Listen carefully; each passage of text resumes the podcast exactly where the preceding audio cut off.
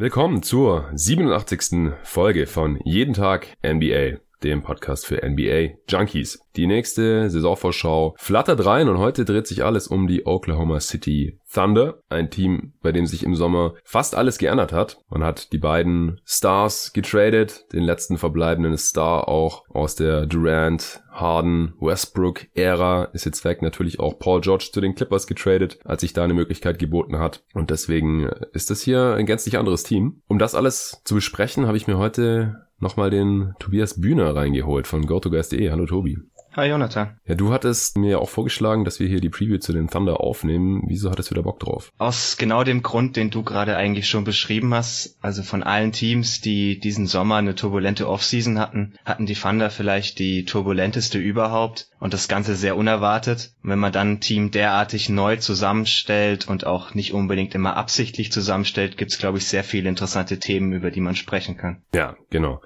Ja, bevor wir über den äh, vergangenen turbulenten Sommer sprechen, sprechen und äh, uns dann auch anschauen, was dieses Team in der kommenden Saison so reißen können wird darfst du nochmal kurz die vergangene Saison zusammenfassen, was da noch ging mit Westbrook, George und Co. In den Playoffs ist man dann in der ersten Runde gescheitert und dann äh, gerne auch nochmal kurz die Trades hier erläutern. Jetzt nicht mehr im Detail mit jedem Pick, der da reinkam von den Clippers, den Rockets und so weiter. Das habe ich ja eigentlich schon alles bei jeden Tag NBA im Juli gemacht. Direkt nach den Trades wurde jeweils eine Folge hier aufgenommen, wo das alles ziemlich detailliert auseinandergenommen wurde. Das müssen wir jetzt nicht nochmal wiederholen, aber wir müssen natürlich noch eine Note geben für diesen Sommer. Und dann, wie gesagt, schauen wir jetzt an, was die Thunder wohl in der kommenden Saison so reißen können werden. Tobi, leg los. Die letzte Saison der Thunder war sehr zweigeteilt. Vor dem All-Star-Break konnte man mit einem sehr starken Paul George insgesamt 37 seiner 57 Spiele gewinnen. Nach dem All-Star-Break hatte George allerdings einige Schulterprobleme, die auch zu der OP führten, mit der er aktuell noch ausfällt.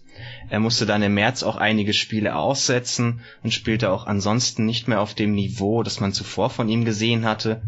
Und man merkte schon, dass das das Team sehr stark beeinflusste. Man konnte so nur noch zwölf der letzten 25 Spiele gewinnen und beendete die Saison insgesamt mit 49 Siegen. Das bedeutete im Westen Platz 6. Man stellte die drittbeste Defense und die 16. beste Offense der Regular Season und hatte damit insgesamt das Net Rating eines 51 Siegeteams, das man leicht unterperformte. Paul George wurde als bester Spieler des Teams Dritter der MVP-Wahl und auch Dritter in der Wahl zum Defensive Player of the Year. Es folgte dann eine eher enttäuschende Serie gegen Portland, die man mit 1 zu 4 verlor und bei der man sich am Ende von Damian Lillard aus dem Turnier winken lassen musste.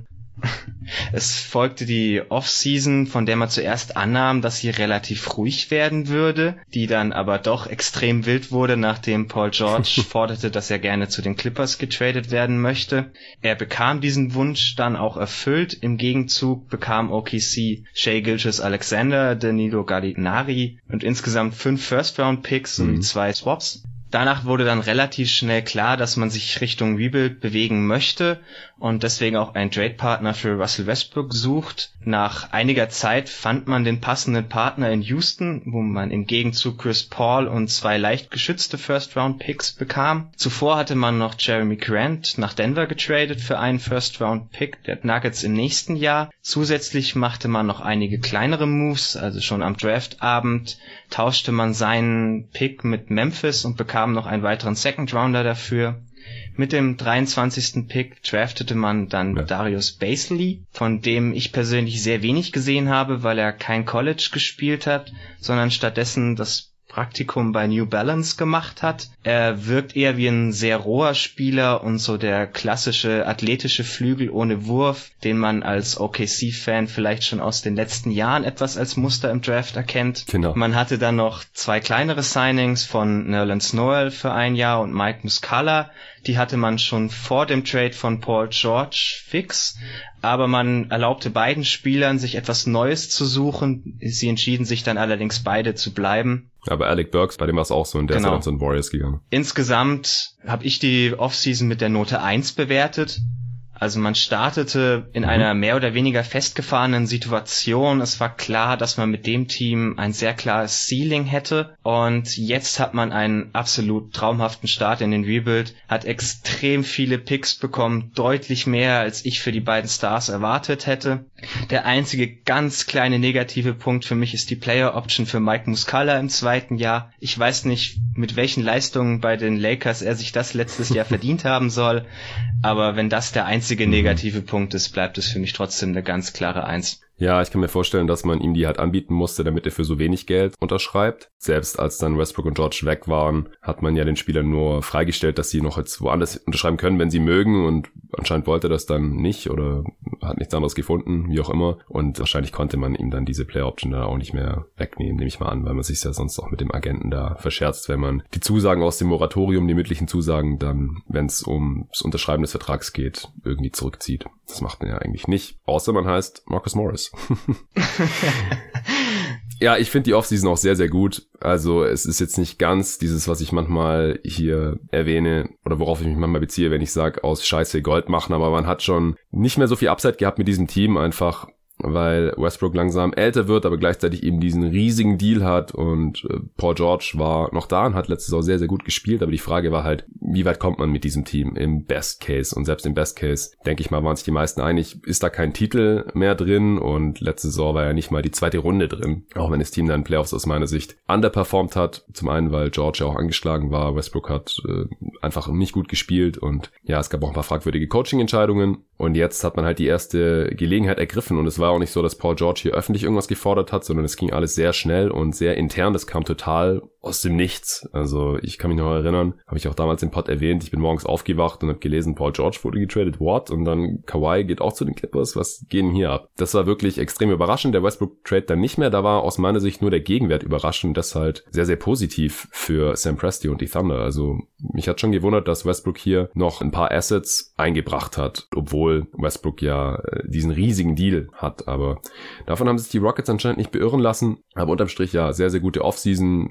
Basely kann ich jetzt auch nicht wirklich bewerten, weil, wie du schon gesagt hast, man bisher sehr wenig von ihm gesehen hat. Summer League bisschen gespielt, jetzt auch in der Preseason, aber keine Ahnung, ob das jetzt ein guter oder ein schlechter Pick war. Da müssen wir auf jeden Fall noch abwarten. Jeremy Grant war auch richtig hier abzugeben ist jetzt auch kein Win-Now-Move natürlich, das hatte ich auch schon an anderer Stelle erwähnt, aber ähm, wenn man hier noch einen Pick einheimsen kann für einen Spieler und dabei auch aus der Luxury-Tax rauskommt, ist das schon positiv zu sehen. Klar, Luxury-Tax kann den Fans letztendlich egal sein, das äh, interessiert nur die Owner, aber es ist auf jeden Fall auch nachvollziehbar aus Teambuilding-Sicht, wenn man jetzt hier kein klares Playoff-Team mehr ist, geschweige denn irgendwie Ambitionen für mehr haben kann, dass man dann äh, so einen Deal auch macht. Und die Free Agency Signings, ja, das hält sich alles auch in Grenzen, sowohl Richtung positiv als auch Richtung negativ, aber die großen Moves waren auf jeden Fall extrem gut und das ist das, was am schwersten wiegt und deswegen würde ich auch eine Eins geben. Ja. Ist natürlich eine sehr, sehr interessante äh, Situation jetzt, weil meistens vergibt man eher gute Noten, wenn ein Team sehr viel besser geworden ist im Sommer und dieses Team ist sehr viel schlechter geworden, also beziehungsweise wie viel schlechter vom spielerischen her, das müssen wir uns jetzt noch genauer anschauen, aber aus Asset Management Sicht, aus Teambuilding Sicht war das hier goldrichtig von Sam Presti und dem Front Office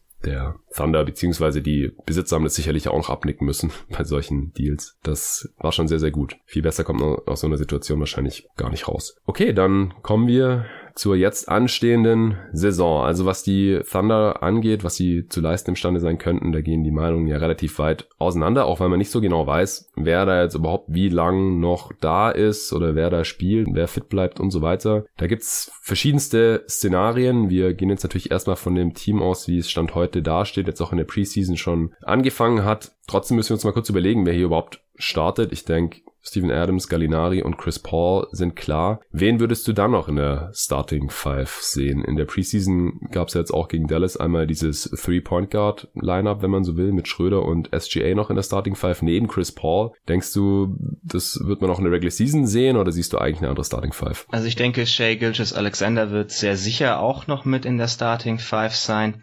Der letzte Spot dürfte noch umkämpft sein. Ich persönlich würde hier eher auf André Roberson tippen. Der von seiner Verletzung zurückkehrt und dem Team die dringend benötigte Wing Defense geben könnte und damit auch Gallinari sehr gut ergänzen könnte. Das sehe ich in den Lineups mit Schröder eher weniger. Ein weiterer Kandidat wäre vielleicht auch noch Ferguson, wenn man etwas mehr Shooting braucht. Der verteidigt dann aber vermutlich eher meistens den Shooting Guard des Gegners und Shay die Small Forwards. Ich denke, alle drei Möglichkeiten könnten je nach Matchup auch alle drei eingesetzt werden.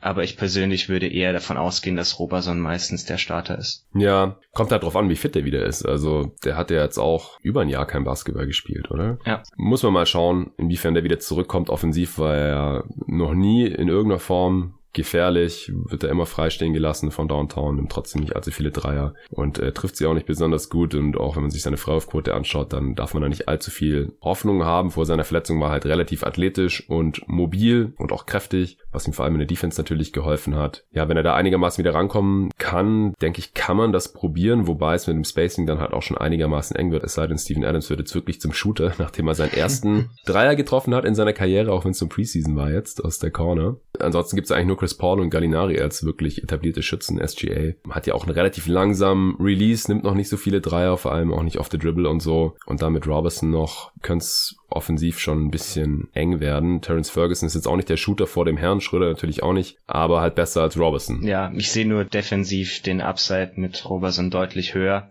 aber das ist natürlich sehr fraglich davon und davon abhängig, wie er wieder zurückkommt. Siehst du dann äh, die Kandidaten für die Starting Five höchstwahrscheinlich auch in der Rotation von der Bank drin, nehme ich mal an, Schröder und Ferguson. Wen siehst du da noch drin? Also ich denke, Nerlens Noel ist als Backup Center gesetzt, sonst hätte er wohl auch nicht wieder einen Vertrag bei den Thunder unterschrieben. Mhm. Auf den Forward Spots wird's dann eher etwas wild. Also entweder kommen hier noch Veteranen wie Mike Muscala oder Abdel Nader zum Zug oder man geht die sehr junge Variante mit Diallo oder Basley. Ich könnte mir vorstellen, dass man gegen Ende der Saison eher die jüngeren Spieler einsetzt und zum Start vielleicht eher die Veteranen. So oder so dürften hier noch Spieler in der Rotation sein, die eher Fringe NBA-Spieler sind zum aktuellen Zeitpunkt. Ja, das sehe ich auch so. Also kommt halt alles drauf an, wohin sich dieses Team bewegt und ich denke, das müssen wir uns demnächst auch mal besprechen, bevor wir uns überlegen können, was dieses Team reißen kann. Denn wenn man sich während der Saison dazu entscheidet, die gestandeneren Spieler, die Werts zu traden, wenn da jemand was für hergeben möchte. Irgendwas, gerade die auslaufenden Robertson und Gallinari, bevor die dann weg sind, auch Noel ist ja nur für ein Jahr verlängert. Wenn da irgendwer was für abgeben möchte, dann kann ich mir vorstellen, dass die Thunder die einfach wegtraden und dann müssen natürlich folgerichtig die jüngeren Spieler dann danach rücken. Deswegen, ja, am Anfang bekommen die wahrscheinlich Spielzeit, die Werts, damit man sie halt ein bisschen ins Schaufenster stellen kann. Deswegen würde ich da halt auch eher von Muscala auch ausgehen bei Robertson, wie gesagt, mal gucken, wie fit er ist. Wenn er einigermaßen fit ist, dann denke ich auch, selbst wenn er nicht startet, ist, muss er fester Bestandteil der Rotation sein. Ja, im Verlauf der Saison kann ich mir dann auch vorstellen, dass er Diallo, Burton, Baisley, vielleicht auch Lugan Stork, den ich vor der Draft ganz interessant fand, dass die dann da noch alle irgendwie in die Rotation reinrutschen. Wo siehst du denn jetzt, wenn wir davon ausgehen, dass sie die spielerisch sinnvollsten Lineups aufs Feld schicken und die erfahrenen Spielern eher mehr Spielzeit bekommen. Wo siehst du denn da die Stärken und Schwächen dieses Teams? Also ich sehe die Stärken des Teams weiterhin eher am defensiven Ende. Wie bereits erwähnt, war man letztes Jahr eine Top 3 Defense und auch wenn man mit Paul George natürlich einen sehr, sehr wichtigen Bestandteil dieser Defense verloren hat, sind doch noch viele gute Komponenten vorhanden. Also Steven Adams ist ein sehr guter defensiver Center. Chris Paul ist für mich ein sehr klares Upgrade zu Westbrook, insbesondere auch in der Regular Season oder generell als Verteidiger. Mhm. Auch Shea Gilgis Alexander mag ich eigentlich mehr als defensives Prospect als offensiv. Deswegen glaube ich auch, dass er schon in seinem zweiten Jahr eher ein positiver Verteidiger sein sollte. Und dann hängt natürlich viel davon ab, auf welchem Niveau Roberson ist. Wenn er ungefähr wieder in der Form ist vor seiner Verletzung, könnte er sehr viel des Impacts von Paul George übernehmen. Die einzige Schwachstelle der Starting Five ist dann Danilo Gallinari, aber ich denke, den könnte man noch irgendwie verstecken als einzigen wirklich schwachen Spieler. Auch Nerlens Noel ist von der Bank als Center sehr gut, was sehr wichtig ist. Der Rest der Bank macht mir persönlich etwas Sorgen, aber ich könnte mir trotzdem vorstellen, dass das Team in der Halfcourt Defense trotzdem noch relativ gut ist. In Transition Defense habe ich auch etwas mehr Bedenken. In den letzten Jahren ging man ja sehr aggressiv ans offensive Board. Wenn man das auch dieses Jahr mit Adams weiterhin so machen möchte und Chris Paul und vor allem Gallinari sind nicht die schnellsten Transition Defense Defender, hm. dann hängt schon sehr viel davon ab, dass Roberson hier gut ist. Wenn er auch nicht mehr auf dem defensiven Niveau ist oder man viel mit Ferguson spielt oder auch mit Schröder, könnte ich mir vorstellen, dass man dann in Transition Defense etwas Probleme bekommt. Ja, wobei Ferguson und Schröder zumindest flott genug sind, um theoretisch wieder zurück in die Defense zu rennen, aber ich kann mir auch vorstellen, dass man da die letzten Jahre ein bisschen besser war mit Leuten wie Jeremy Grant und auch Paul George, die wahrscheinlich bessere Transition Defender sind als einige der Spieler, die hier jetzt Spielzeit bekommen werden. Du hast gerade erwähnt, das fand ich ganz interessant, dass dir SGA als defensives Prospect fast besser gefällt als als offensives. Kannst du da noch ein paar Sätze zu sagen? Ja, gerne. Also ich sehe Shay offensiv eher als sekundären Creator denn als primären Spielmacher, auch in Zukunft, weil man hat auch bei den Clippers zwar interessante Ansätze gesehen, aber jetzt nie mit ihm wirklich als primäre Option. Während defensiv gefällt er mir sehr gut, also er hat eine sehr gute Länge, ist sehr beweglich, auch jetzt schon relativ kräftig, also kann kann nicht einfach durch die Gegend geschubst werden. Und ich glaube, er hat hier einen relativ guten Upside, auch weil er sehr switchbar ist. Also er kann von eins bis drei oder sogar vier eigentlich fast alles verteidigen. Da gefällt er mir schon wirklich sehr gut. Ja, ich glaube, vier ist er dann noch ein bisschen zu schmal unterwegs, aber da kann sich ja auch noch was entwickeln. Er hat auf jeden Fall ziemlich gute Länge, also gerade für nominellen Point Guard. Also ich glaube auch, dass er da sehr, sehr vielseitig einsetzbar ist. Aber was heißt es dann fürs offensive, offensive Ende? Ist es dann so ein umgedrehtes Kompliment für, für die Defense oder gefällt dir die Offensive auch ganz gut? Also die Offensive gefällt mir schon auch ganz gut. Ich weiß nur nicht, ob das irgendwie Star-Upside ist. Also man liest ja an vielen Stellen schon von Leuten, die ihn als zukünftigen sicheren All-Star oder ähnliches sehen. Ich weiß nicht, ob ich ihn offensiv schon auf dem Niveau in Zukunft sehen würde, weil mir fehlt schon so ein bisschen das primäre Playmaking. Er ist jetzt hm. auch nicht der, der beste Shooter of the Dribble. Du hast ja schon erwähnt, er hat einen etwas langsamen Release. Ich weiß nicht, ob er den noch beschleunigen kann, dass er ein wirklich guter Shooter wird on Ball. Und all sowas sind dann so Kleinigkeiten. Also er gefällt mir schon auch offensiv als Prospect, aber defensiv doch noch deutlich besser. Ja, ich denke, das ist nachvollziehbar. Hatten wir Stärken und Schwächen jetzt alles erwähnt oder hast du da noch was? Also eine Stärke, das ich jetzt indirekt erwähnt habe, ist vielleicht noch das Offensiv-Rebounding. Also man war mhm. letztes Jahr das drittbeste Team und der wichtigste Bestandteil davon ist Steven Adams und die zweitwichtigste Bestandteil nach der offensiven Rebounding Percentage war Noel letztes Jahr. Deswegen würde ich schon davon ausgehen, dass man hier auch weiterhin eher ein gutes Team ist. In der, bei den Schwächen mache ich mir vor allem über die Flügelrotation Gedanken. Also außer Gallinari ist da kein Spieler dabei, von dem ich mir jetzt absolut sicher wäre, dass er dieses Jahr ein positiver NBA-Spieler ist, was dann insbesondere, wenn man die Verletzungsanfälligkeit von Gallinari betrachtet, schon gefährlich ist. Also Gallinari hat über die letzten drei Saisons im Schnitt 50 Spiele gemacht. Das ist mhm. auch eine weitere Schwäche für mich des Kaders, die Verletzungsanfälligkeit, weil ja. auch Chris Paul hat in den letzten drei Jahren nur 60 Spiele im Schnitt gemacht und wenn einer der beiden ausfällt, sinkt das Niveau des Teams schon wirklich drastisch. Ja. Deswegen mache ich mir hier etwas Sorgen. Ja, genau. Also man hat zwar noch andere Point Guards außer Chris Paul, aber SGA hast du gerade schon die Limitation genannt und er geht halt auch erst ins zweite Jahr, muss man mal schauen, ob er die Entwicklung fortsetzen kann, die er im Rookie-Jahr angedeutet hat. Jetzt im Preseason-Game gegen die Mavs sah er natürlich in, in gar nicht so viel Spielzeit ganz gut aus. 24 Punkte in 26 Minuten, tolle Quoten und so, aber es ist halt ein Game und es ist nur Preseason, von daher jetzt nicht überbewerten.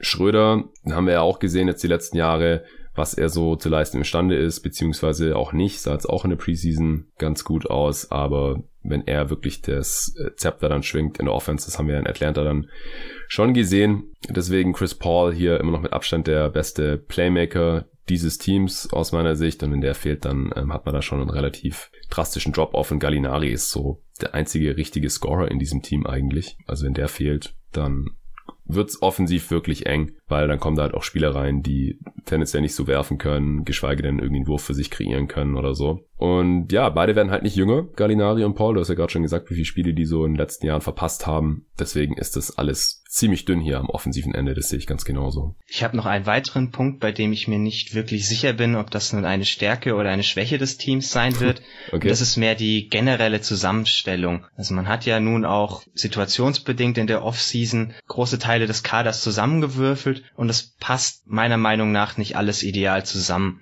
Und vor allem auch nicht zu dem Spielstil, den man bisher gespielt hat. Also man war im letzten Jahr das Team mit der höchsten offensiven Pace und hatte auch die zweithöchste Frequenz in Transition. Dagegen hatte man im Halfcourt immer generell eher Probleme, eigentlich schon seitdem Kevin Durant nicht mehr im Team ist.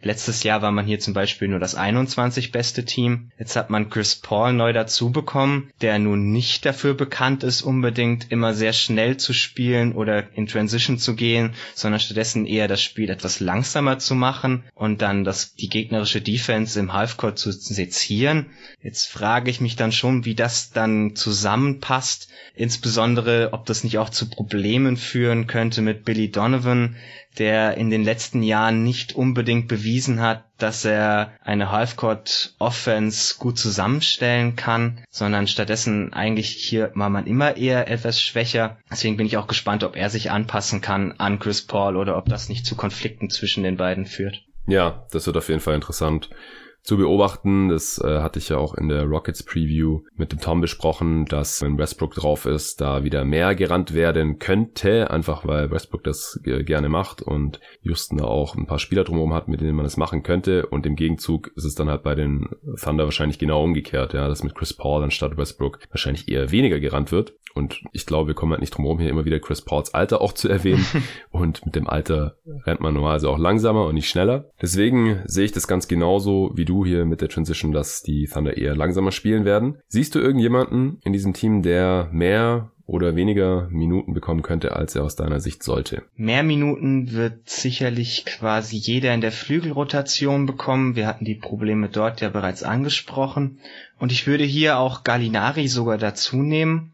Auch er und Chris Paul spielen vielleicht zu viele Minuten, weil beide sind relativ verletzungsanfällig. Ja. Und OKC hat in den letzten Jahren ihre Stars immer relativ viele Minuten gespielt. Also Paul George hatte beispielsweise letztes Jahr mehr als 36 Minuten pro Spiel, trotz seiner Schulterprobleme. Und Gallinari hatte zum Beispiel nur 30 Minuten letztes Jahr und Chris Paul 32. Also würde ich davon ausgehen, wenn beide über 36 Minuten spielen sollen, wäre das deutlich zu viel auch für ihre langfristige Gesundheit. Ja, das sehe ich auf jeden Fall auch so. Westbrook ja auch 36 Minuten im Schnitt. Das sehe ich bei Paul absolut nicht so kommen. Und das ist auch schon ein Grund. Also klar, Gallinari und Paul sind offensiv wahrscheinlich schon Downgrades gegenüber Westbrook und George unterm Strich. Also nicht nur wahrscheinlich, sondern in der Kombination auf jeden Fall. Bei Westbrook und Chris Paul, da muss man halt überlegen, was sind die jeweiligen Stärken, was braucht das Team dann da auch am ehesten. Wie gesagt, ich finde halt den Westbrook Fit in Houston jetzt nicht so äh, gut mit Harden, aber er kann halt natürlich schon ein Spieler sein, der positiven Impact am offensiven Ende haben kann, genauso wie Chris Paul. Es kommt da wirklich auf die Umstände an, aber Paul George ist einfach offensiv ganz klar besser als Gallinari und dazu kommt dann halt noch, dass zusammengenommen vielleicht Gallinari und Paul pro Spiel in den Spielen, die sie verfügbar sind, in zwölf Minuten weniger spielen insgesamt und das ist dann nochmal ein weiterer Qualitätsabfall und dann kommt ja wie gesagt noch die Verletzungsanfälligkeit von den beiden dazu. Das ist auf jeden Fall ein guter Punkt. Ist jemand mit zu wenig Minuten? Ich habe auch noch einen Kandidaten für zu viele, vielleicht schließen wir das erst ab. Ja. Dennis Schröder. Er hat letztes Jahr 30 Minuten pro Spiel gemacht, war dabei relativ ineffizient mit einem Offensive Rating von nur 103 und einem True Shooting von 50 Prozent. Und ich frage mich schon ein bisschen, wie er neben Chris Paul und Shea passt, weil er Offball immer noch eher unterdurchschnittlich ist, auch wenn er im letzten Jahr sein Dreiervolumen und seine Quote verbessern konnte, respektiert man ihn als Shooter nicht wirklich. Und seine Stärken sind dann schon in Transition oder selbst mit dem Ball in der Hand. Und das kann ich mir insbesondere neben Chris Paul eben nicht vorstellen. Also Chris Paul wird nicht Dennis Schröder den Ball in die Hand geben und sagen, mach du mal. Das gefiel ihm mit James Harden schon nicht. Dann kann ich mir nicht vorstellen, dass er es Dennis Schröder, Schröder erlauben wird. Ach, ich, Deswegen, ich, ich glaube nicht mal, dass das Problem mit Harden war, dass äh, Chris Paul viel dann auf Ball rumstehen musste, sondern halt, was man so mitbekommen hat, auch dass Harden, wenn Chris Paul den Ball in der Hand hatte, sich halt überhaupt nicht bewegt hat, sondern dann halt irgendwo hinter der Dreilinie rumstand und nur darauf gewartet hat, dass das, was Chris Paul da macht, vielleicht nicht funktioniert und ein Kickout zu ihm kommt und er dann wieder One-on-One gehen kann. Ich denke, wenn Schröder den Ball in der Hand hat, kann ja Paul Offball schon auch funktionieren. Also wenn die beiden zusammen auf dem Feld sind, dann funktioniert das vielleicht sogar besser, was jetzt vielleicht paradox klingt, wenn Schröder den Ball in der Hand hat und Chris Paul halt dafür Offball ist, weil Paul halt Offball sehr viel mehr respektiert werden muss und besser funktioniert als Schröder. Das könnte unterm Strich aus meiner Sicht vielleicht sogar besser sein. Ab und an. Bewegt sich deiner Meinung nach denn Schröder viel Offball? Nee, genau, eben nicht. Deswegen sage ich ja, dass man ihm den Ball vielleicht in die Hand geben sollte. Ja, ja. Damit Chris Paul Offball ja, ist. Ja, ja, das, das, den Punkt verstehe ich schon, aber wenn du meintest, dass Chris Paul ein Problem damit hatte, dass Harden sich Offball nicht bewegt hat, dann genau. wird ihm das bei Schröder auch nicht gefallen. So meine ich, das stelle ich mir schon schwierig vor, den Fit insgesamt. Ja, insgesamt auf jeden Fall. Da, da stimmt Also in einer, in, einer, in einer gewissen Rolle kann ich mir auch gut vorstellen, dass Schröder einen positiven Impact bringen kann. Nur bei 30 Minuten pro Spiel, das empfinde ich als etwas zu viel für ihn. Hm. Er ist eher der gute Backup für mich, also vielleicht 15 bis 20 Minuten Range. Man wird dann sehen, auch mit den beiden Point Guards, die man jetzt hat, wie man die drei einsetzen kann, sodass jeder die passenden Minuten bekommt. Vielleicht funktioniert das ja. Ja, also ich denke mal, Shay muss auf jeden Fall 30 Minuten oder so bekommen. Bei The Athletic hat er 34 bekommen sogar, die meisten von allen Spielern. Chris Paul, ja, letztes Jahr, was hast du gesagt, 32? Ja. Gehen wir mal von aus, er bekommt nur noch 30 oder so. Bei The Athletic hat er 27 bekommen, ist vielleicht ein bisschen konservativ. Aber sagen wir mal 30, SGA 34, dann sind wir schon bei 64. Wenn Schröder dann auch wieder 29 oder 30 bekommt, dann haben wir effektiv alle Minuten auf den beiden Guard-Spots schon vergeben. Und das halt nur an, in Anführungsstrichen, Point Guards. Also Chris Paul und Schröder sind halt auch relativ kleine Guards, die können zwar auch mal nach oben hin verteidigen, vor allem Chris Paul ist halt sehr, sehr kräftig und hat eine lange Wingspan. Auch bei Schröder haben wir das schon ein paar Mal gesehen. Aber ich weiß halt nicht, ob man hier wirklich ausschließlich mit diesen drei Spielern quasi auf den Guard-Positionen spielen möchte. Und dann im Umkehrschluss, zumindest solange Paul fit ist oder alle drei fit sind, sehe ich halt auch nicht mehr so viele Minuten für Schröder. Bei The Athletic hat er 21 Minuten bekommen. Ja, das würde ich auch als eine gute Minutenanzahl empfinden. Ja, ich auch. So, zu wenig Minuten irgendwer? Habe ich jetzt für direkt zu wenig Minuten niemanden. Man könnte hier vielleicht Shay anführen, bei, bei dem es dann wieder eher weniger ein Fall von zu wenige Minuten sind, sondern die Rolle, die er spielt. Das hm. geht jetzt etwas entgegen dem, was ich zuvor berichtet habe, was ich glaube, wohin sein Ceiling geht. Aber ich würde ihn doch gerne sehen in dem Versuch als primäre Option einer Offense, weil man das eben bisher noch nicht gesehen hat. Also, dass man ja. es zumindest wirklich evaluieren kann, ob er es kann. Ich würde aktuell eher Nein tippen, aber sehen würde ich es trotzdem gerne. Ich auch, man muss es auf jeden Fall ausprobieren, früher oder später. Damit man halt auch überlegen kann, wie man den Kader weiter um ihn herum aufbaut. Oder ob man überhaupt um ihn herum aufbaut. Das macht man ja auch nur, um irgendwelche Säulen des nächsten guten Thunder-Teams und man muss halt herausfinden, ob das SGA ist oder ob er eher halt ein Elite-Rollenspieler ist und man halt das Team eher unabhängig von ihm aufbaut. Denn sonst hat man ja auch noch nicht so viele andere junge Talente im Kader. Deswegen kann man hier jetzt auch nicht irgendwie bei Default noch ein paar von denen in den Raum schmeißen. Klar wäre es schön, wenn Ferguson und Diallo beide auch ihre Minuten sehen, damit man halt gucken kann, haben die sich weiterentwickelt, können die noch ein bisschen mehr als danken, treffen die ihre Dreier mal regelmäßig, äh, gehen die Richtung 3D oder vielleicht sogar noch ein bisschen mehr. Mal gucken, das muss man halt auch noch irgendwie rausfinden. Siehst du einen Breakout-Kandidaten in diesem Team? Sehe ich nicht wirklich in diesem Team. Aus einer Fantasy-Perspektive könnte man vielleicht erwarten, dass Adams nächstes Jahr mehr als neun Rebounds pro Spiel holt.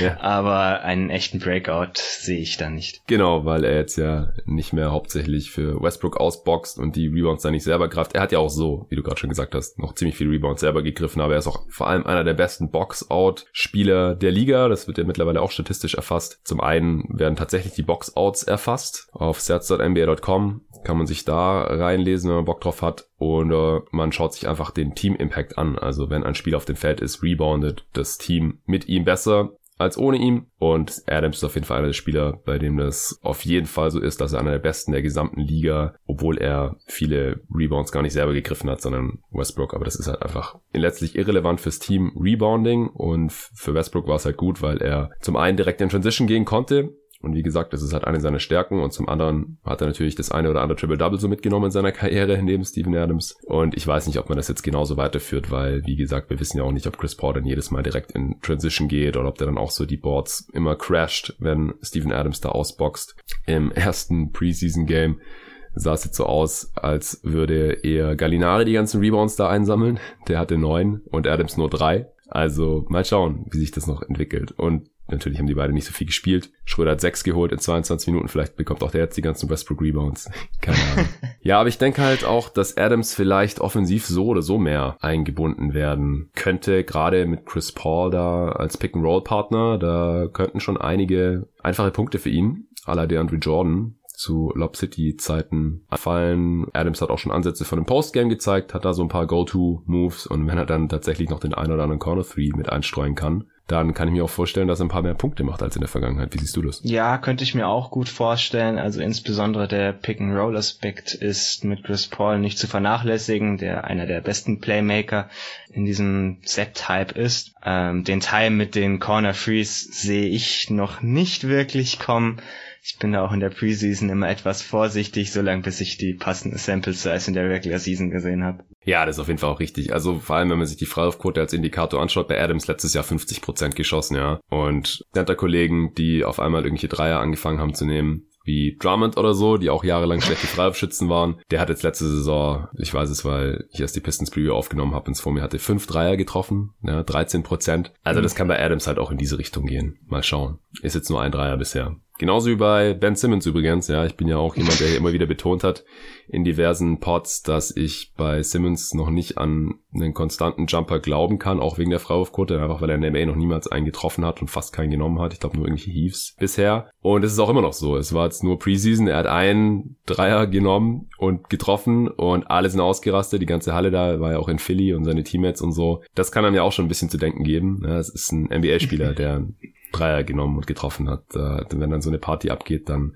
weiß man ja schon, dass es zumindest Stand heute noch was ziemlich Besonderes ist und mal gucken, ob er das dann auch in der Regular Season bestätigen kann, ob er es regelmäßig macht, so dass die Defense dann auch reagieren muss und ihn da verteidigt, weil vorher ist das halt alles nicht so wirklich viel wert. Deswegen auch da erstmal noch abwarten, genauso wie bei Steven Adams und dem einen oder anderen Spieler, der jetzt hier irgendwie ein oder zwei Dreier getroffen hat und halt auch jetzt nicht mehr nimmt auch erstmal. Das ist ja auch noch ein wichtiger Aspekt. Gut, dann können wir zum nächsten Punkt kommen. Siehst du eine Trade-Notwendigkeit, beziehungsweise haben wir auch schon angeschnitten, was die Notwendigkeit sein könnte und wer sind dann da auch die Kandidaten, die du dir alle vorstellen kannst, dass wir sie hier nochmal namentlich erwähnt haben? Genau, also ich glaube, das Team hat einige Kandidaten, die man traden könnte. Ich habe in den letzten Tagen vermehrt die Logik gelesen, man hat schon so viele Picks, warum sollte man überhaupt noch Spieler für Assets traden? Ja, man muss ja immer aufpassen, dass man nicht zu viele Picks bekommt, richtig?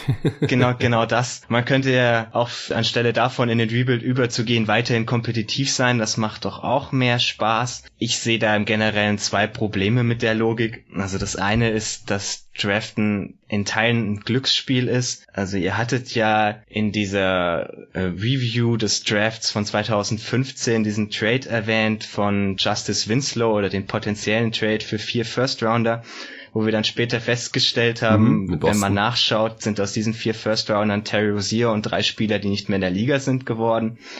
Und deswegen kann man eigentlich nicht zu viele First-Round-Picks haben. Oder man kann auch das tun, was Atlanta ja. jetzt dieses Jahr getan hat, indem man mehrere der Picks bündelt, wenn man einen Wunschspieler haben möchte.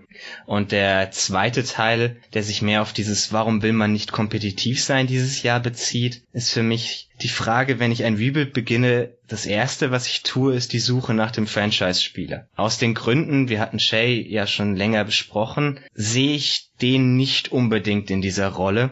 Und der einfachste Weg zu einem Franchise-Spieler geht eben doch über hohe Draft-Picks. Den einzigen Draft-Pick, den man zeitnah haben und kontrollieren kann, ist nun mal der vom nächsten Jahr, der eigene. Und es ist unglaublich einfach, dieses Jahr im Westen zu tanken insbesondere in der Division, in der die Thunder ja. sind. Deswegen wäre, würde ich eigentlich sehr dafür plädieren, dass man das durchschnittliche bis unterdurchschnittliche Team, das man aktuell hat, aufreißt wenn man sich dafür langfristig in eine viel bessere Position begeben kann. Und so ein bisschen in Richtung dessen, deswegen glaube ich auch, dass ein sehr wahrscheinlicher Trade-Kandidat Danilo Gallinari ist. Also Dan Feldman von CBS hatte die Woche einen Artikel geschrieben, in dem er so die wahrscheinlichsten Trade-Kandidaten der gesamten Liga aufgelistet hat. Und er kam eben zu dem Schluss, dass Gallinari mit Abstand der wahrscheinlichste ist sogar von allen. Und das würde ich relativ ähnlich sehen. Also in der Form vom letzten Jahr, wenn er gesund bleibt, hat er einen enormen Wert für einen Contender. Und ich könnte mir vorstellen, dass man da als Gegenwert einen sehr soliden First-Round-Pick oder vielleicht sogar einen guten First-Round-Pick bekommt. Deswegen würde ich davon ausgehen, dass Gallinari eher früher denn später getradet wird. Bei den anderen Kandidaten ist das vermutlich eher eine etwas langfristigere Sache. Also man hat Chris Paul, über den wir schon genug gesprochen haben, den man gerne traden möchte. Man hat auch schon Trade-Gespräche geführt mit verschiedenen Teams. Am weitesten kam man wohl mit Miami nach dem, was man gehört hat, die aber wiederum ein Asset wollten, um ihn aufzunehmen. Während das wäre natürlich für OKC relativ sinnfrei, das sollte man tatsächlich nicht tun. Andererseits kann OKC vermutlich auch nicht erwarten, im Gegenzug für ihn ein Asset zurückzubekommen wenn man irgendwie ein Trade finden würde, bei dem man neutralen Wert in Form von hauptsächlich Expirings tauscht, wäre das schon sehr cool für OKC. Unter anderem deshalb, weil Chris Paul eben 2021 noch eine Player Option über 44 Millionen hat, von denen ich spontan ausgehen würde, dass er sie mitnimmt. Und, und ich glaube, man könnte diesen Cap Space in der Free Agency 2021 gut gebrauchen, weil so wie sich das aktuell andeutet, wird es ja wieder eine sehr wilde Free Agency. Und man konnte dieses Jahr ja sehen, dass es insbesondere desto mehr solcher Moves es gibt, desto mehr Gelegenheiten gibt es auch für Teams mit Cap Space eben Verträge aufzunehmen. Das, was dieses Jahr die Clippers gemacht haben, was Memphis gemacht hat. Ich glaube, das wäre dann sehr praktisch, wenn man diese 44 Millionen mehr an Cap Space Space hätte, mit denen man arbeiten kann. Ja, du meinst 21, 22. Ja, genau, ja, genau. Also im Sommer 2021. Genau. Okay. Ja, das ähm, sehe ich weitgehend genauso. Also ich kann es ein bisschen nachvollziehen, dass man jetzt eben, weil man halt schon so viele Assets für die Zukunft hat, also in Form von diesen ganzen Picks von den Clippers und den Rockets, also von denen hat man die bekommen im Tausch, aber sind auch noch Picks von anderen Teams dabei, dass man jetzt nicht die große Not sieht, unbedingt möglichst schlecht zu sein, ab sofort weil man halt auf den eigenen Pick jetzt nicht unbedingt angewiesen ist, um halt in den Rebuild reinzugehen. Und dazu kommt noch, dass Oklahoma City halt ein sehr, sehr kleiner Markt ist und dass ich den halt für relativ fragil halte, wenn hier nach Jahren ein Team in der Halle spielt, das halt auf einmal kein Contender mehr ist und wahrscheinlich auch keine Chance hat, in die Playoffs zu kommen, beziehungsweise können wir uns ja gleich noch im Best Case überlegen, wenn dieses Team zusammenbleibt und fit bleibt und so, was dann da überhaupt drin ist in dieser Western Conference. Aber ich kann mir halt schon vorstellen, dass viele Fans in OKC dann halt sagen, ja, nee, muss mir jetzt nicht unbedingt reinziehen und ich brauche mir jetzt auch keine Jerseys zu kaufen von diesen Spielern, die wahrscheinlich eh nicht mehr so lange da sind und so wenn da angefangen wird auszumisten, dann äh, kann es, glaube ich, ziemlich fatal sein, ja, in, in so einem kleinen Markt, wenn man da dann halt wirklich total in den Tanking-Mode reingeht. Deswegen kann ich schon irgendwie nachvollziehen, wenn man dann sagt, ja, es ist jetzt nicht unbedingt nötig und dieses Team, ja, Defense könnte ganz gut sein, offensiv, mal schauen, was da geht mit Paul und Gallinari, wenn die fit bleiben und so. Und SGA, wenn er den nächsten Schritt macht, dann ist es auf jeden Fall unterhaltsamer und lockt halt mehr Leute in die Halle, als äh, wenn man die jetzt alle versucht wegzutraden und dann spielt man da irgendwie um zwischen 20 und 25 Siegen oder irgend sowas diese Saison und dann vielleicht auch in der nächsten oder wie lange auch immer. Ja, das, das kennt man ja in OKC gar nicht, weil seit man hergezogen ist, 2008, da hatte man schon Kevin Durant nach seiner Rookie-Saison. Westbrook war gerade gedraftet worden und nach einer Saison hat man auch noch James Harden gedraftet und dann war man auch sehr schnell in den Playoffs und dann auch 2012 schon in den Finals. Durant ist MVP geworden. Dann hat man zwar Harden abgegeben, 2012, aber man war danach ja trotzdem noch ziemlich erfolgreich, ja, man war einmal haarscharf dran, die Warriors zu schlagen, dann ist Durant auch noch weg und dann hat man immer noch MVP Westbrook Saisons gehabt, wo man auch in die Playoffs gekommen ist. Dann kam Paul George. Also man war kein richtiger Contender mehr, aber man war einfach sehr viel besser als jetzt. Dieses Team zwar, aber halt auch natürlich jedes Team, das noch schwächer zusammengestellt ist als jetzt dieses Team.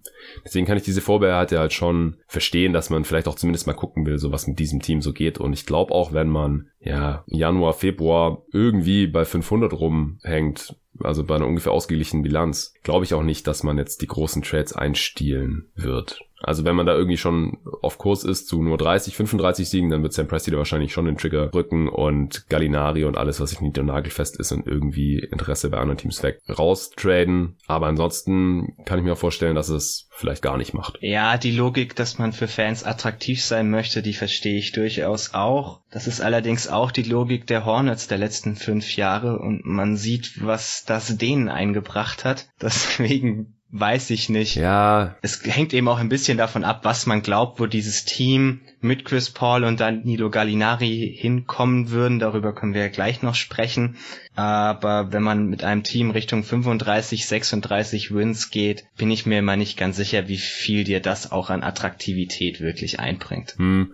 Ich denke vielleicht, dass andere Teams da ein bisschen geeigneter sind, die halt einerseits ein solides Team hatten, vielleicht auch ein bisschen besser als die Thunder und dann halt zusätzlich noch diese ganzen Picks, wie zum Beispiel die Celtics, die nach dem großen Trade mit den Nets, wo sie die ganzen First Rounder bekommen haben, auch nur eine Saison, glaube ich, schlecht waren und dann direkt wieder einigermaßen solide und die haben die ganze Zeit trotzdem noch diese hohen Picks bekommen von den Nets, aus denen dann halt Jason Tatum und Jalen Brown geworden sind. Das war ja dann auch ganz nett, ja, dass man halt jetzt nicht mega schlecht war, sondern halt auch um die Playoffs mitgespielt hat. Ich meine, klar, die hatten dann noch an anderer Stelle ein bisschen Glück, dass also Thomas zum Beispiel so explodiert ist und so eine äh, fast MVP-würdige Saison da gespielt hat und man dann den wiederum mit einem der letzten Netzpicks für Kyrie Irving traden konnte, da ein Upgrade machen konnte. Waren natürlich noch viele andere Faktoren, die da mit reingespielt haben, aber ich kann mir halt auch vorstellen, dass die Thunder vielleicht eher in die Richtung gehen wollen. Also versuchen kompetitiv zu bleiben und auf den eigenen Picks so ein bisschen zu scheißen und halt zu sagen, ja, wir bekommen eh noch hier andere Picks rein. Die sind zwar Stand heute wahrscheinlich nicht so wertvoll wie die von den Nets, aber man weiß ja nie, was passiert mit den Rockets in zwei, drei Jahren oder auch mit den Clippers in zwei Jahren, falls Kawhi und Paul George da schon wieder weg sind. Also das ist alles noch ein bisschen in weiterer Zukunft, aber als die Nets diesen Trade gemacht haben, hat ja auch keiner mit gerechnet, dass die nach wenigen Jahren schon die ganze Zeit irgendwelche Top 3 Picks abgeben würden. Ja, das stimmt sicherlich auch. Ich hätte hier vermutlich mehr Vertrauen in die Clippers und Rockets,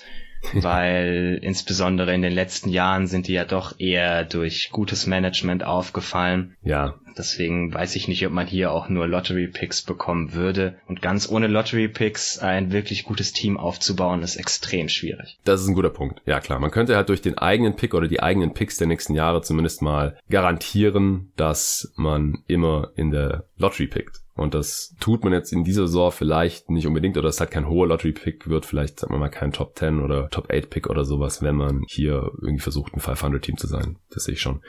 Ja, ich denke, da könnte man jetzt noch ewig drüber weiter diskutieren. Es liegt natürlich letztendlich nicht in unserer Hand und wir wissen auch nicht genau, was in Sam Prestis Kopf vorgeht oder wie da auch die Vorgaben von den Besitzern um Clay Bennett sind. Die waren zwar, wenn es um Luxury Tax ging, eine Zeit lang ziemlich geizig, aber ich denke, im Endeffekt hat man dieses Team halt nicht nach Oklahoma City geholt vor jetzt schon über zehn Jahren, um dann da jahrelang in der Lottery rum zu krebsen. Mal gucken. Ich denke, dann können wir zur Prognose kommen, oder? Ja. Dann fangen wir immer mit dem Best Case an. Wir haben es jetzt auch schon ein paar Mal erwähnt, einfach weil es auch nicht ganz irrelevant ist äh, dafür, wie es mit diesem Team dann weitergeht. Was denkst du, wie viele Siege können Oklahoma City im absoluten Best Case holen und was muss dafür eintreten? Also im Best Case bleiben Chris Paul und Gallinari beide vollständig gesund und spielen auch sehr viel. Shea macht nochmal einen Schritt nach vorne und die beiden jungen Basley und Diallo können vielleicht die Forward-Rotation füllen. Dann stellt man eine gute Defense, eine okay Offense und ich habe sie dann Richtung 40 Siegen. Ja, ich würde noch ergänzen, dass vielleicht auch Robinson einigermaßen fit ist, Ferguson einen kleinen Schritt nach vorne macht, dann würde ich sie sogar bei über 40 Siegen sehen. Es ist schwer in dieser Western Conference, aber sie haben halt auch ja eine gewisse Baseline an Kompetenz an beiden Enden des Feldes und ein fitter Chris Paul ist während der Regular Season, glaube ich, auch immer noch sehr, sehr viel wert. Und im Best Case sagen wir jetzt halt mal, dass er fit ist. Es sind keine 82 Spiele, aber vielleicht 70 oder 75. Und was in den anderen 12 oder 7 Spielen passiert, weiß ich jetzt auch nicht so genau. Aber das dürfte dann aus meiner Sicht vielleicht schon für eine leicht positive Bilanz reichen von, ich sage jetzt einfach mal 43 Siegen. Wie sieht's denn im Worst Case aus, Tobi? Also im Worst Case tradet man Gallinari und Chris Paul so bald wie irgendwie möglich und schont sie vorher, um ihren Trade-Wert zu behalten. Shea ist als erste Option im Anschluss überfordert und man spielt viel mit den jungen Forwards, die man in der Rotation hat, die aber noch nicht zeigen können, dass sie NBA-Spieler sind. Dann sinkt die Defense Richtung unterdurchschnittlich und offensiv wird man relativ katastrophal. Dann habe ich Siege im niedrigen 20er-Bereich. Ja, das sehe ich ganz genauso. Also, wenn man hier wirklich anfängt auszumisten, die guten Spieler anfängt zu schonen und ja, der Rest funktioniert nicht so richtig. Man hat die entsprechenden Verletzungen von den dort anfälligen Spielern, natürlich jetzt keine Season-Ending-Injuries oder sowas, das wollen wir hier mal rauslassen, so ganz katastrophale Sachen, aber es ist halt wie gesagt relativ realistisch, dass Gallinari und Paul so 20, 30 Spiele verlieren, einfach weil es die letzten Jahre auch meistens gemacht haben und dann sehe ich halt auch nicht, wie man jetzt viel besser ist als die schlechtesten Teams da im Westen. Man könnte vielleicht sogar relativ einfach das schlechteste Team im Westen werden, Einfach weil es da nicht so viele schlechte Teams gibt. Stand heute wollen alle Teams Richtung Playoffs, außer wahrscheinlich die Memphis Grizzlies. Werden nicht alle schaffen natürlich. Aber dann kann man sehr schnell ein Bottom 2 oder Bottom 3 Team werden. Da im Westen, im Osten gibt es vielleicht Teams, die noch schlechter sind, rein von der Kaderzusammenstellung her, aber dafür spielen die Thunder sehr viel öfter gegen die anderen guten Teams in der Western Conference und vor allem, hast du ja vorhin auch schon gesagt, in der eigenen Division mit den Blazers, Jazz, Nuggets, lauter Teams, die in die Playoffs wollen, äh, Timberwolves auch, gegen die muss man viermal ran und wenn man da halt nicht mehr in Bestverfassung ist, dann könnte man diese Spiele halt alle relativ easy verlieren. Und dann gibt's immerhin einen hohen Pick. Gut, Realistic Case. Wir schauen uns natürlich wie immer die Batting Lines an und überlegen, ob wir da over oder under gehen würden, wenn wir da Geld drauf setzen müssten bei den Thunder und die hatten interessanterweise, als ich ihn das erste Mal im Juli angeschaut habe, noch gar keine Line, weil ich glaube, da waren sich die Buchmacher noch nicht sicher, was mit Chris Paul passiert. Jetzt ist er ja wohl erstmal noch da. Die Line liegt bei 31,5 bis 32,5, also nicht ganz so hoch irgendwo im Niemandsland habe ich es, glaube ich, im Korbjäger NBA-Pod genannt, wo ich beim Over-Under-Pod zu Gast war. Würdest du Over oder Under gehen, Tobi? Also ich habe als aktuelle Prognose tatsächlich genau 32 Siege. Das wäre dann Platz 13 im Westen. Deswegen würde ich hier einmal Over und einmal Under gehen.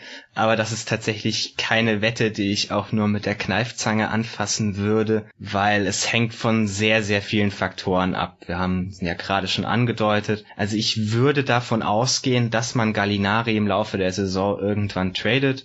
Ich gehe auch weiterhin dafür aus, dass man nach einem Partner für Chris Paul sucht und Chris Paul bis dahin vermutlich eher mehr schont, als ihn unbedingt bis aufs Letzte auszureizen. Aber ich bin mir nicht ganz sicher, ob man für Chris Paul jemanden finden wird, der ihn haben möchte. Vermutlich eher nicht. Ich würde dann im Realistic Case auch davon ausgehen, dass Shay so auf der Prognose weiterfährt, die ich bisher für ihn treffen würde, die Vorwärtsrotation eher mau bleibt und die Teamzusammenstellung an einigen Stellen etwas hapert.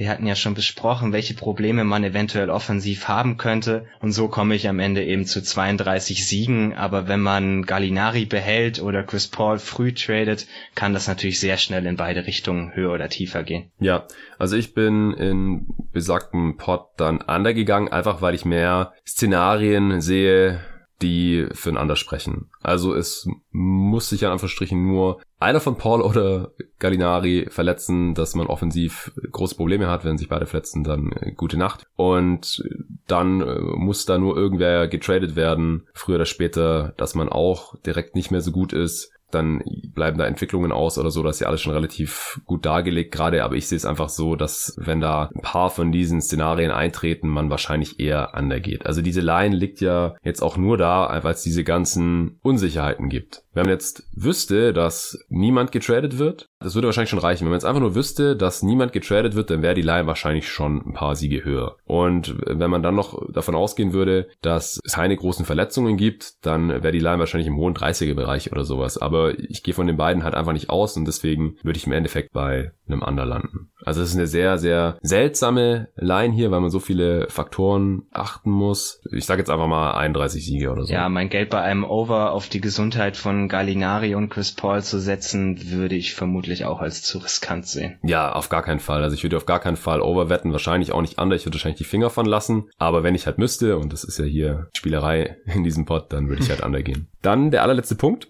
Siehst du irgendwelche möglichen Auszeichnungen für dieses Team? Eigentlich nicht wirklich. Vielleicht Chris Paul als All-Star, wenn er richtig eine richtig gute Saison mhm. erwischt und fit bleibt und dann eben sein Resümee hat, auf das sich Voter ja doch oft auch berufen. Ja, oder Gallo, der war ja auch letztes Jahr schon relativ nah dran bei den Clippers, aber der Westen ist halt auch tough, da gibt's so viele Kandidaten. Das wäre dann, wenn die Thunder ihren Best Case erreichen und sie halt, wenn es Richtung All-Star Break geht, noch wie ein mögliches Playoff-Team aussehen, der irgendwo zwischen Platz, weiß nicht, 8 und 10 oder so rumschwirren. Wie gesagt, im Best Case sehe ich das ja vielleicht sogar und Gallinari halt eine ähnlich gute Saison hat wie letztes Jahr bei den Clippers, dann ist er vielleicht auch ein Kandidat, aber wo es dann tatsächlich reinschafft, glaube ich auch eher nicht. Und ansonsten, nee, sehe ich jetzt, glaube ich, auch nichts mehr. Dann hätten wir es schon. Vielen Dank dir, Tobi. Wir haben es geschafft. Wir hatten heute einige Gerne. technische Probleme. Erst auf meiner Seite, dann auf deiner. Und jetzt ist letztendlich irgendwie schon ja, fast zwei Stunden später, als ich eigentlich dachte, wenn wir fertig sind hier mit diesem Pod. Ihr habt es vielleicht gehört, ich bin immer noch nicht wieder bei 100 Prozent. Äh, vor allem stimmlich klinge ich vielleicht noch ein bisschen erkältet. Äh, auch dafür nochmal sorry, ich kann es gerade nicht ändern. Ich äh, nehme jetzt natürlich trotzdem auf, damit hier immer noch jeden Tag NBA Previews erscheinen. Wie versprochen, habe ja auch nach wie vor Bock und es ist auch tatsächlich machbar. Und ich äh, hoffe dann auch, dass ich spätestens in ein paar Tagen nicht mehr ganz so verschnupft klinge. Und wenn ihr dieses Projekt auch finanziell unterstützen mögt, gibt es dafür ja mittlerweile auch eine Möglichkeit auf Steady. Den Link findet ihr auch in der Beschreibung oder unter steadyhq, S-T-E-A-D-Y-H-Q.com slash jeden Tag NBA. Da habe ich euch drei verschiedene Pakete eingerichtet. Eins einfach nur so als Dankeschön zum Unterstützen. Noch zwei weitere, wo ihr noch ein paar mehr Sachen dann mit drin habt, außer die Unterstützung für dieses Projekt, wo auch während der Regular Season angepeilt ist, dass es im Schnitt so fünf Folgen pro Woche gibt. Also wahrscheinlich jeden Wochentag verschiedene Formate. Ich mache auf jeden Fall wieder Spielanalysen, sobald es wieder relevante Regular Season Spiele gibt. Bei Preseason Games wollte ich das jetzt noch nicht machen. Die ganz frühen Hörer, die kennen es noch aus den Playoffs. Wer da noch nicht am Start war, kann sich das auch mal reinziehen. Dann weiß man, wie das so klingt, wenn ich hier morgens direkt nach Abpfiff ein Spiel analysiere. Gibt natürlich dann auch noch andere Formate. Ich habe da richtig Bock drauf, sondern so circa 20 Folgen pro Monat werden. Im Schnitt vielleicht auch ein paar mehr. Mal gucken. Ich muss immer noch meine Masterarbeit schreiben. Das steht immer noch an. Das muss irgendwann mal erledigt werden, aber ich denke dann, dass ich spätestens im Kalenderjahr 2020 irgendwann noch während der Regular Season mich voll und ganz auf diesen Pod konzentrieren können werde. Hängt auch davon ab, wie viele Sponsoren ich noch reinholen kann, denn allein von den Spenden auf Steady kann und will ich nicht leben. Das ist auch wirklich nicht das Ziel, aber wie gesagt, wenn ihr da dieses Projekt unterstützen wollt, dann könnt ihr es dort tun. Vielen Dank dafür. Danke auch dir nochmal, Tobi. Ah ja, ihr könnt Tobi auch folgen auf Twitter, ja, also falls es immer noch nicht tut, Gerne. falls es zufällig die erste ist oder ihr aus irgendwelchen anderen Gründen nicht ihm auf Twitter folgt, dann tut das gerne unter @tobi_bühner mit UEH auf Twitter, richtig? Genau. Super. Danke dafür und bis zum nächsten Mal.